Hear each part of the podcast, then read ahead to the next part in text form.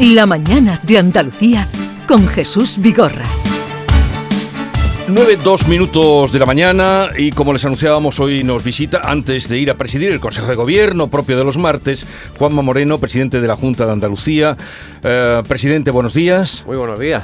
Bienvenido. Un placer siempre estar. ¿Qué tal está? Pues bien, eh, semana intensa como toda la que tengo. ¿Y cuál no?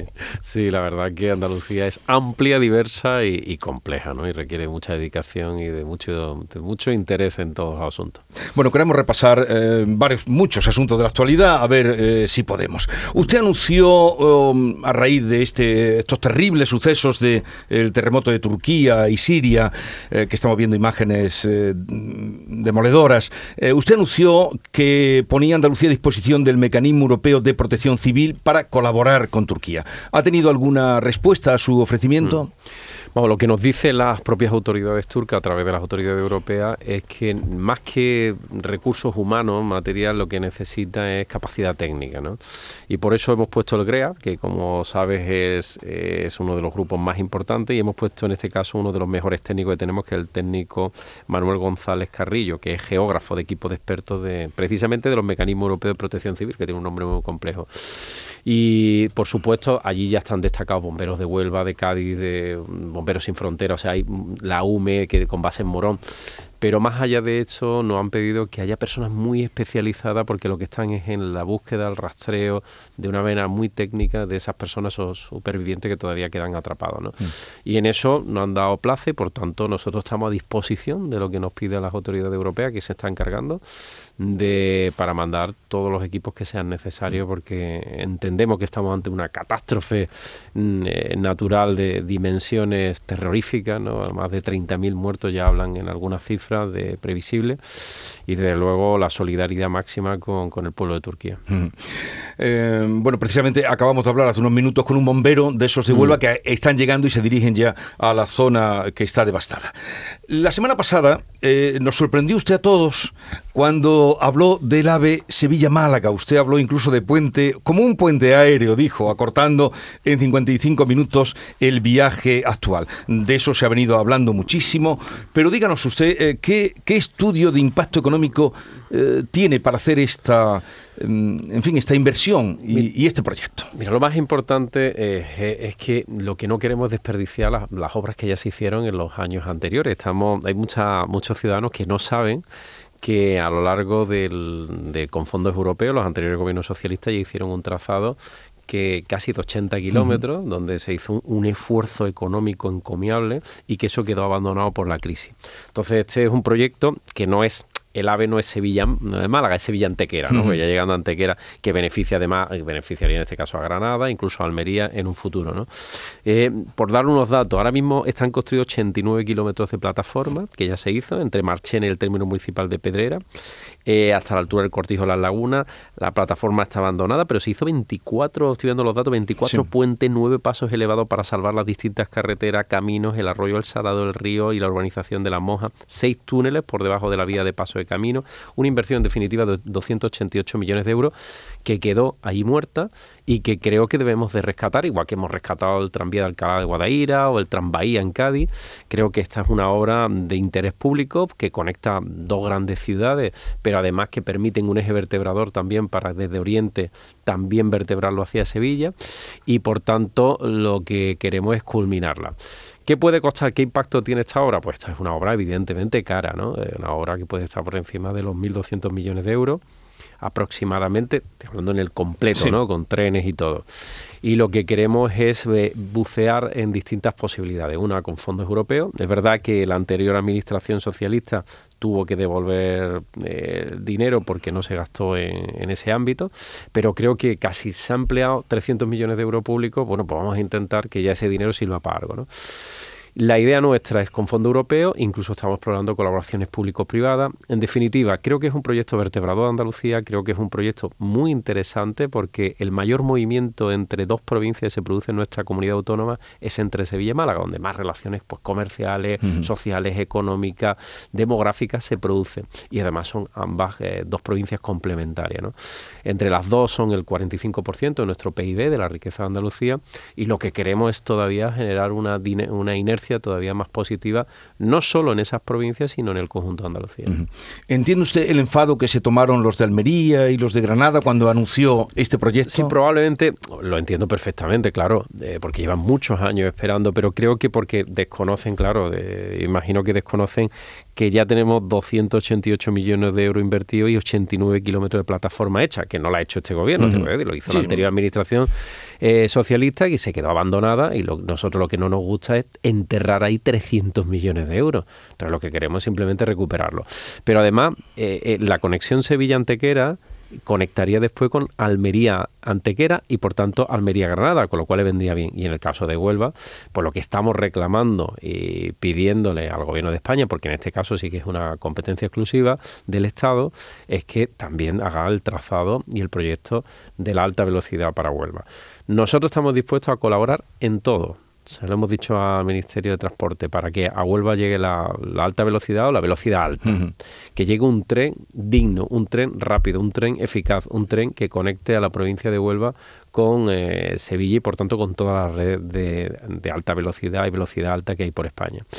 Y en eso estamos dispuestos, le hemos pedido, nosotros estamos dispuestos a hacer el proyecto, a financiarlo, nosotros dispuestos a colaborar en toda la parte de entrada a la provincia de Huelva, incluso posibles soterramientos. O sea, me refiero, eh, la Junta de Andalucía entiende perfectamente la reclamación de Huelva, la comparte y va a pelear y va a luchar porque Huelva tenga también, junto con Almería, una conexión eh, digna. ¿no? En el caso de Almería, en teoría el AVE llegaría en el año 2026 por Murcia, una vez que ha llegado a Murcia, y en el caso de Huelva es que no hay nada. Entonces, por eso tenemos que empezar por mejorar el trazado actual de ferroviario que tiene Huelva, que tengo que decir que es muy lamentable, igual que el que tiene Algeciras, que también es tremendamente lamentable.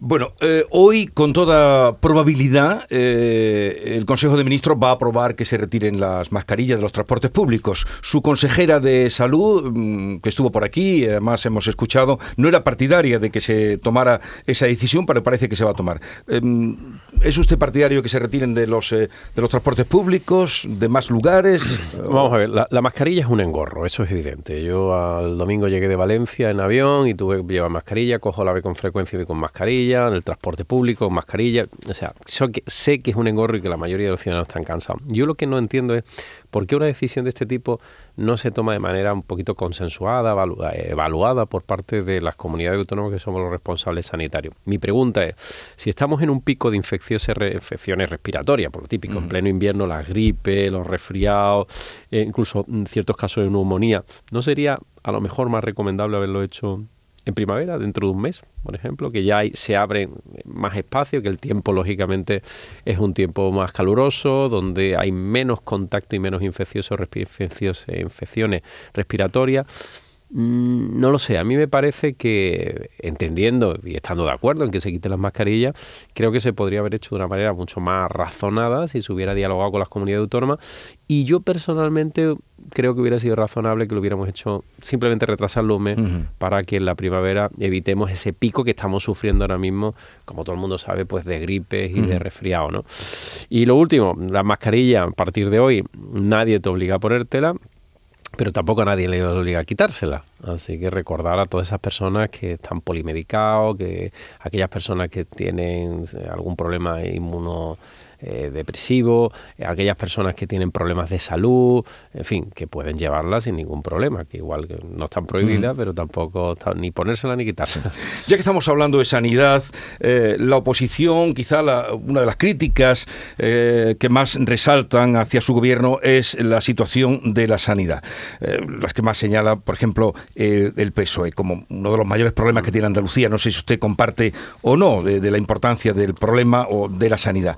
Pero mm, la inversión mm, sanitaria en Andalucía eh, para eh, este año mm, ha aumentado, el gasto medio por habitante es de 1.629 euros. 183 euros más que el pasado, pero aún estamos por debajo de los 1.808 que es la media nacional. ¿Cuándo podremos alcanzar la media o estar por encima? Y si usted cree que el problema de la sanidad andaluza es ese, el llegar a la, a la media de gasto por persona.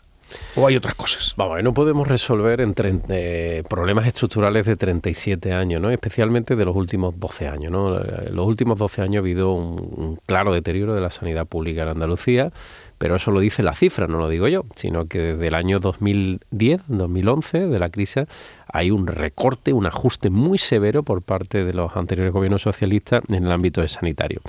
Nadie puede negar, con los datos en la mano, que este gobierno está poniendo una voluntad férrea por mejorar la sanidad pública. Y la sanidad pública no es que yo lo diga aquí y lo afirme en una frase, sino que venga acompañado de datos. Desde que yo tengo el honor de ser presidente de todos los andaluces, el gobierno andaluz ha invertido 4.000 millones de euros más en el ámbito sanitario. Tenemos 30.000 profesionales sanitarios más. Hemos estabilizado el 65% de la plantilla. Hemos eh, crecido desde el año 18 hasta ahora un 44% en la atención primaria en inversión. Y el gasto por habitante se ha elevado a casi más de 460 euros más por habitante.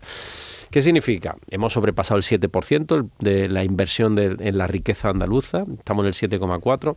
Significa que estamos haciendo un esfuerzo decisivo y encomiable. ¿Nos quedan cosas por hacer? Sí.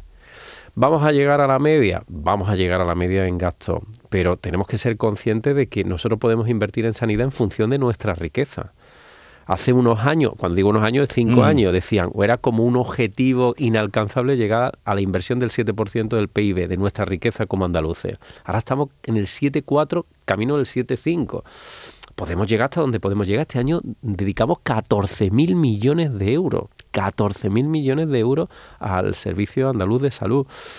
Queda mucho por hacer, pero tenemos dos problemas por delante. Uno, que es verdad que en eh, los últimos 12 años ha habido un deterioro muy, muy, muy intenso y, después hay hospitales que llevaban 30 años sin que se le hubiera hecho ni una sola reforma y por eso tenemos edificios muy antiguos y a veces obsoletos. Y el segundo problema que me preocupa más es la falta de recursos humanos, de profesionales. Tenemos bolsas vacías o sea, de contratación de ciertas especialidades que no tenemos capacidad de contratar. A pesar de que hemos mejorado las condiciones mm. laborales para fidelizarlo, para hacerlo más atractivo, no somos capaces. No es un problema de Andalucía, es ¿eh? un problema de todas las comunidades autónomas, incluso diría del sistema europeo. Por eso nosotros hemos hecho dos cosas. Una, hemos incorporado ya este año a la Universidad de Almería y la de Jaén, que ya tienen la primera promoción de, de, de, facultados en medicina, de graduados en medicina. También la Loyola, la Loyola, la, la Sí, que van, van a poner eh, facultades de, sanidad, de, sanidad autorizar. La Universidad Loyola de Andalucía. Es correcto, se le va a autorizar, está ya pendiente, en definitiva, y vamos a ampliar para que haya más oferta de profesionales sanitarios. Pero tenemos un problema muy serio de cara a los próximos cuatro o cinco años a la medida que se nos vayan jubilando. Por eso le hemos pedido al Gobierno de la Nación que nos amplíe los MIR eh, Andalucía este año ha sido la que más mira ha solicitado después de la Comunidad de Madrid y lo que queremos es, nosotros nos encargamos, pero lo que queremos es que nos amplíe la posibilidad de, tener médicos internos residentes, de seguir formando profesionales, especialmente en algunas especialidades, para no tener el cuello de botella que tenemos, que es que es que hay especialidades que no encontramos, hematólogos, hay, hay pediatras, médicos de familia, hay especialidades que nos cuesta ¿Es para usted el primer problema ahora mismo de Andalucía, eh, la sanidad o, el paro? El paro, yo creo el primer problema porque es verdad que nuestra sanidad tiene mucho que mejorar y estamos trabajando, como digo, poniendo recursos, no solo hablando, y creo que humildemente creo que ha mejorado respecto a los años anteriores pero hay otro problema que a mí me preocupa más, que es el desempleo, evidentemente, mm. el desempleo de, sobre todo de jóvenes, el desempleo de mayores de 50 años, que cuenta difícil reinsertarse. Y es verdad que los datos de empleo han mejorado, mm. y es verdad que nos encontramos ahora mismo en el nivel de desempleo del año 2008. Hemos conseguido que progresivamente ha ido disminuyendo el paro hasta que estemos en el nivel del 2008. Y hemos conseguido ser la comunidad autónoma donde más ha descendido el el desempleo de toda España. ¿no? Incluso hemos eh, ha habido meses como el de diciembre que hemos creado el 70% del mm. empleo de toda España. ¿Qué significa todo eso? Que los datos son buenos y que vamos en el buen camino, que las reformas que estamos haciendo en el ámbito económico y en las reformas que estamos haciendo en el ámbito de la formación profesional, donde hay 40.000 plazas nuevas en Andalucía, están consiguiendo su propósito, hacer Andalucía más atractiva, más competitiva y por tanto generar más actividad económica.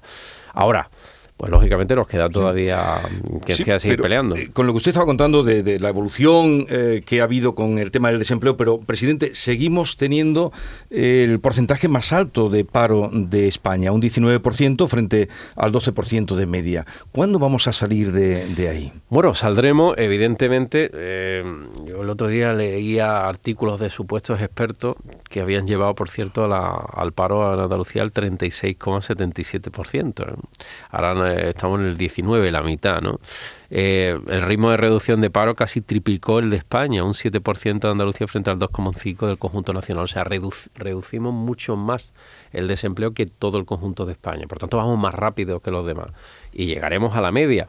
Ahora, eso significa que la economía tiene que ir bien. El empleo no lo crea la, administración pública. La administración pública crea un empleo que es necesario, pero tiene que ser los emprendedores, tiene que ser las empresas. ¿no? Por eso necesitamos una cultura más emprendedora, por eso necesitamos atraer inversión, tanto nacional como internacional. Por eso tenemos que hacer de Andalucía una tierra muy atractiva para competir. Por eso tenemos que bajar presión fiscal. Esto no es una cosa que se pueda conseguir de la noche a la mañana vamos bien. Andalucía ahora mismo es una comunidad, como digo, respetada y una comunidad donde eh, hemos, en términos de desempleo, hemos evolucionado de una manera muy rápida.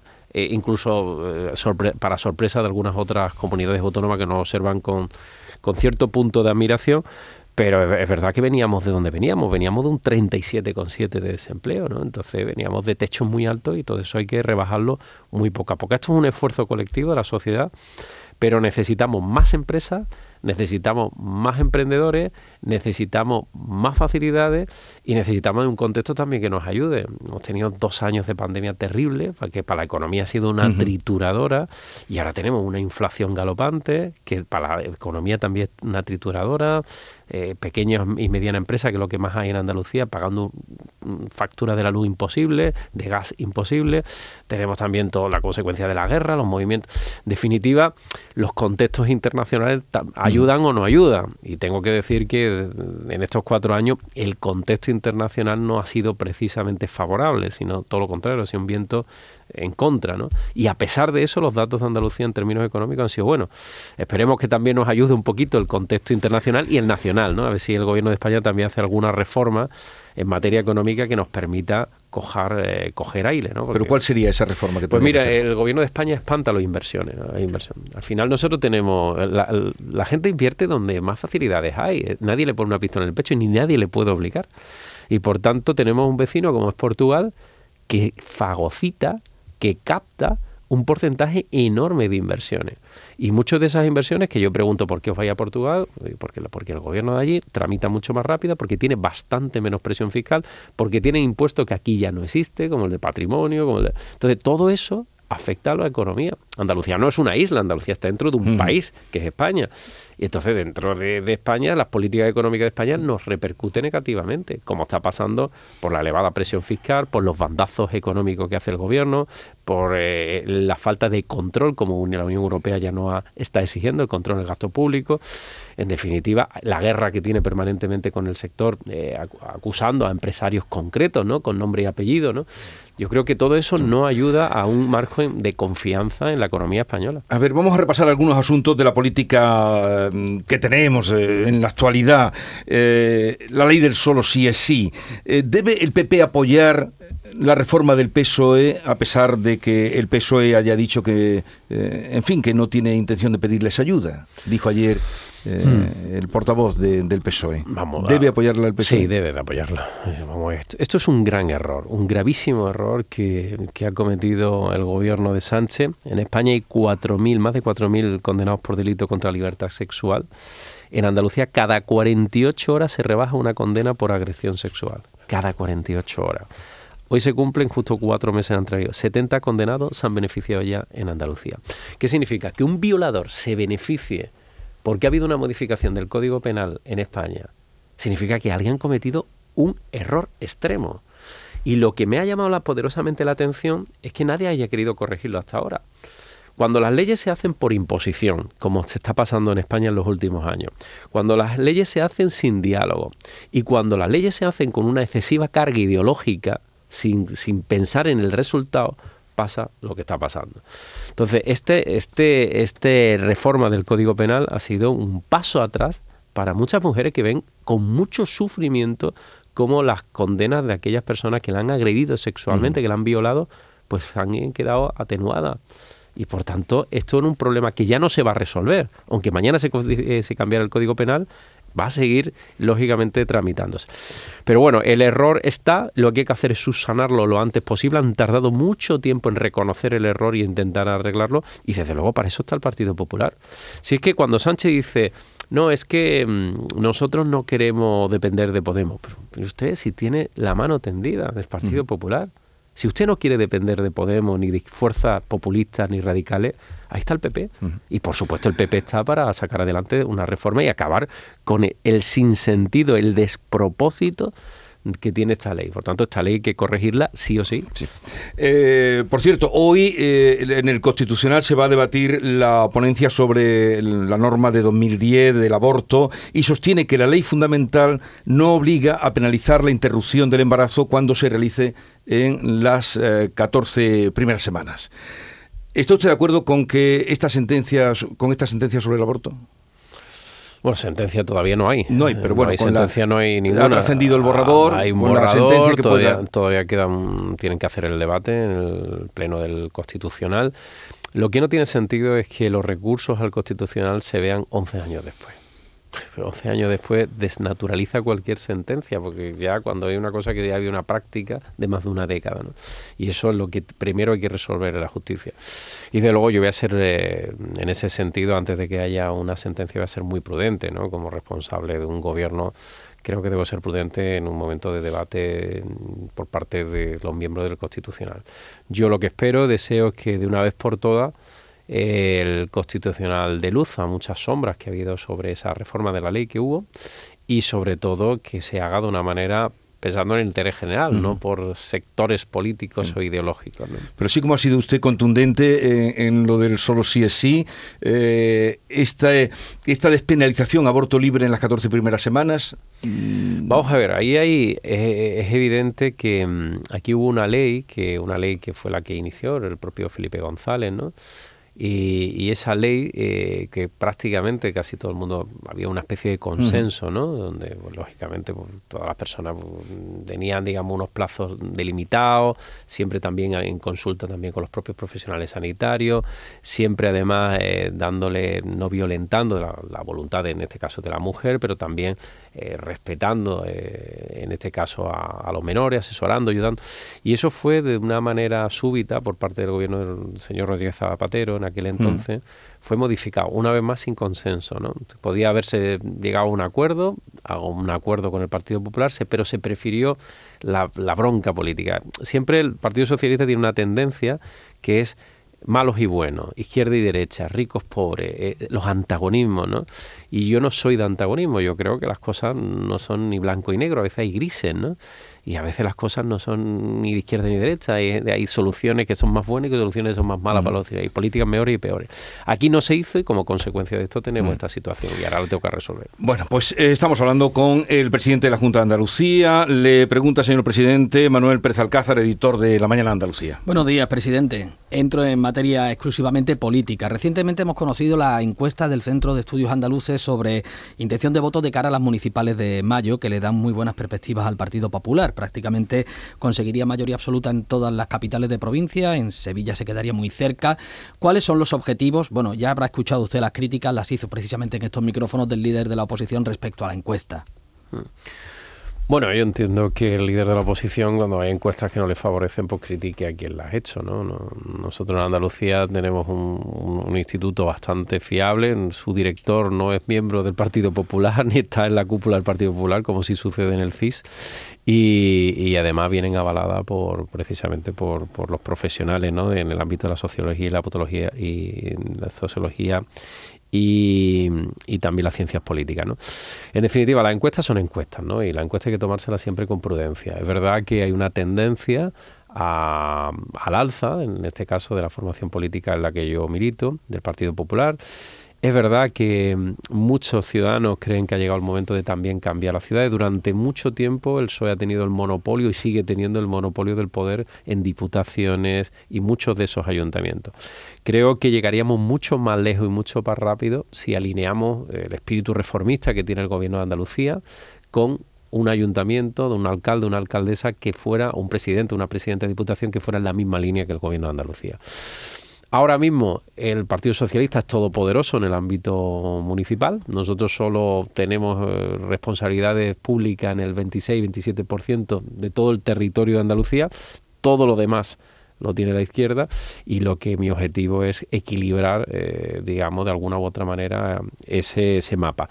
Pero insisto, más que gane el PP o pierda el PP, o a mí lo que me interesa es que haya alcaldes y alcaldesas con la ambición que tenemos en el gobierno de Andalucía de hacer líder Andalucía con el compromiso con su tierra, con la proximidad y después mm, que podamos trabajar juntos, que podamos remar en la misma dirección. Creo que a Andalucía le sentaría muy bien esa coincidencia de alcaldes y alcaldesas que estuvieran en sintonía con el gobierno de Andalucía. Presidente, hemos visto una escena, una imagen de unidad este fin de semana en Valencia, con los expresidentes Rajoy y Aznar apoyando a Feijó. Precisamente, eh, el líder de su partido ha lanzado la propuesta de que se deje gobernar a la lista más votada.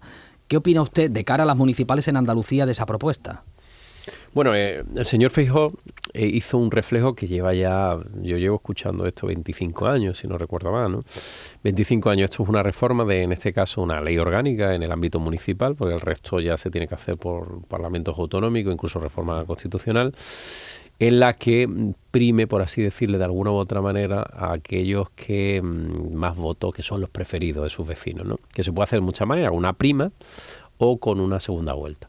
Bueno, esto evidentemente de cara al 28 de mayo no se va a producir porque no hay acuerdos o EPP, que son los grandes acuerdos, y por tanto el 28 de mayo se va a regir eh, como se ha regido ahora. Quien tenga mayoría en el Pleno va a ser el alcalde o la alcaldesa, gane el que gane. Eso va a suceder tanto en un caso como en el otro. Pero a futuro sí que creo que deberíamos de ir haciendo reformas que nos permitieran que los ciudadanos eh, entendieran que su voto es útil y sobre todo reformas que dieran estabilidad a los ayuntamientos. En los ayuntamientos se presentan, en algunos municipios se presentan hasta 14 candidatos y hay municipios donde sacan representación 11. Y a veces hay municipios donde el alcalde han cambiado hasta cuatro o cinco veces. Eso no es bueno para, para, la estabilidad ni para el ayuntamiento. Entonces, si encontráramos un punto de acuerdo entre el Partido Socialista y el PP como fuerzas políticas mayoritarias para respetar la preferencia mayoritaria de los vecinos y dar estabilidad a la institución, yo creo que sería positivo. Y yo creo que es la tendencia, que es lo que buscaba Alberto. Le preguntaron en el foro ABC, eh, sé que quedan casi cuatro años, tres años y medio, si estaría usted dispuesto a repetir un mandato más. No lo mm. descartó. Bueno, no descarto nada ahora mismo, ¿no? Ahora mismo yo no, no seré yo quien introduzca incertidumbres en el seno de mi formación política ni en el gobierno de Andalucía. Al final las incertidumbres son malas. Entonces yo voy a seguir trabajando, pero quedan cuatro años y ahí depende, como siempre, de muchas cosas, del estado de ánimo, de lo que me diga mi familia, el apoyo que yo tenga de mi familia y la ilusión. Esto es muy sencillo. Esto tú tienes que tener pasión por esto, porque esto son 14, 15 horas diarias eh, de dedicación exclusivísima y tienes que tener pasión por lo que hace. El día que, yo vea que desaparece esa pasión que ahora mismo tengo, esas ganas que yo tengo, pues evidentemente mm. tendré que dejarlo. Pero ahora mismo hay muchos proyectos en la cabeza, proyectos que no quiero dejar, proyectos que, que han nacido en, de este nuevo gobierno y que a mí me gustaría ver ejecutarlos. Mm. A ver, por último, eh, con las subidas que están incrementando las hipotecas, eh, es el momento de congelarlas, eh, pararlas un tiempo. ¿Qué piensa de eso? ¿Cree usted que ha llegado el momento de congelar las hipotecas durante un tiempo? Vamos a ver, yo como evidentemente yo soy partidario de que las hipotecas no suban más, eh, porque todo lo que son créditos hipotecas al final penaliza, en este caso, a, las clases medias, a todos los que tenemos hipotecas, que estamos pagando la hora y, lo, vemos como el incremento, y también a las propias empresas que piden crédito en el tejido empresarial. ¿no? Es verdad que una de las fórmulas que utilizan los bancos centrales para mm, contener la inflación es precisamente encarecer el dinero, ¿no? Y por tanto subir los tipos de interés, como hemos visto en la Reserva Federal Americana y también el Banco Central Europeo. Ahora, yo personalmente, yo ya soy partidario, después de la eh, subida que ha habido, de un control, ¿no? Creo que no es bueno para la economía en un incremento progresivo intenso de las hipotecas y del propio precio del dinero, porque va a dificultar, por así decirlo, ya lo estamos viendo, va a ralentizar el, propio el propio situación inmobiliaria, ¿no? la propia economía. Hay gente que no se van a comprar vivienda, gente que va a estar mucho más apurada para llegar a fin de mes. En definitiva, va a penalizar a la economía. O sea, le gustaría que su partido eh, propiciara ese control, ayudara a ese control de la hipoteca. Que, es verdad que el Banco Central ahora mismo los que marcan lo que el precio del dinero y por tanto que lo repercute la hipoteca son los bancos centrales tanto en Europa como en Estados Unidos, ¿no? Y entonces capa pero sí que creo que las hipotecas, una escalada progresiva intensa de las hipotecas no son buenos para la economía y a mí me gustaría ya es que se estabilizara. Bien, pues vamos a algo más. Estamos a las puertas del Día de Andalucía. Eh, ¿Ha pensado ya eh, en algún nombre para la medalla Manuel Clavera? Las dos primeras fueron para el Parlamento Andaluz, mm. para la Fundación Blas Infante. No sé si tienen en la cabeza algún nombre.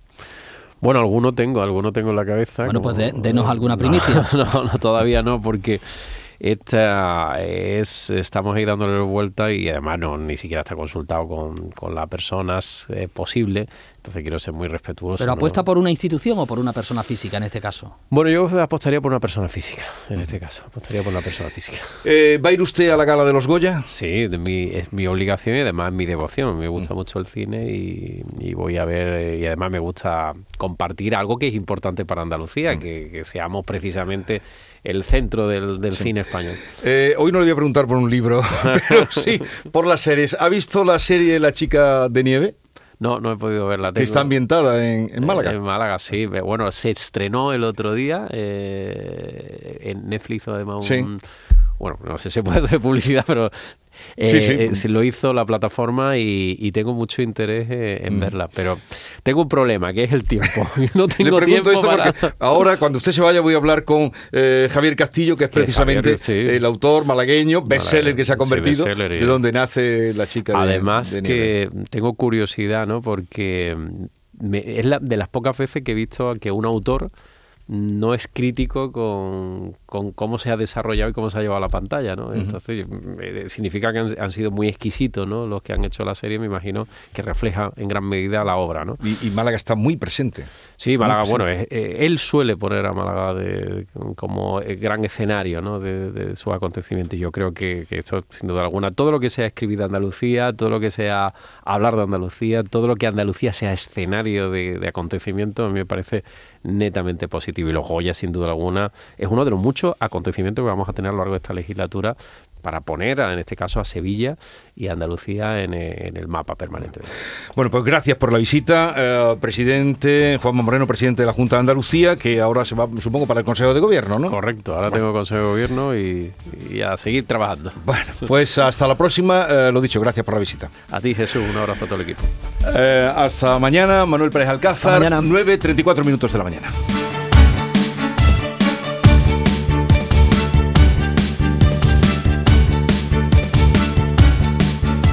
Esta es La Mañana de Andalucía con Jesús Vigorra, Canal Sur Radio.